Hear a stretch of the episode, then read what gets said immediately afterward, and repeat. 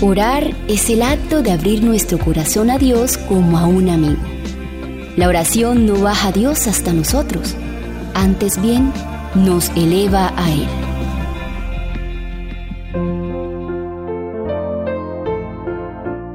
Orar es una necesidad especial.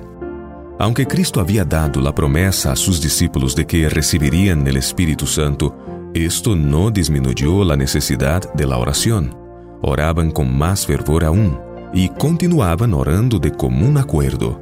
Quienes están comprometidos ahora en la solemne obra de preparar a un pueblo para la venida del Señor, también deberían continuar en oración. Pero los discípulos de Jesús no habían escuchado la amonestación repetida, velad y orad.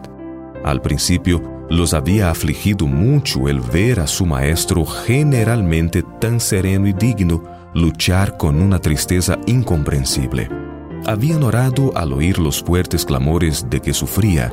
No se proponían abandonar a su Señor, pero parecían paralizados por un estupor que podrían haber sacudido si hubiesen continuado suplicando a Dios no comprendían la necesidad de velar y orar fervientemente para resistir la tentación. La experiencia de los discípulos en el Getsemaní contiene una lección para el pueblo de Dios hoy. Ellos no se dieron cuenta de la necesidad de velar en ferviente oración para resistir a la tentación. Muchos hoy están profundamente dormidos como los discípulos.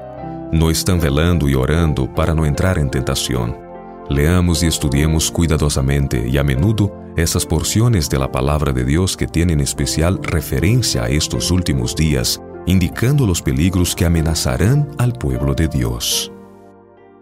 al trono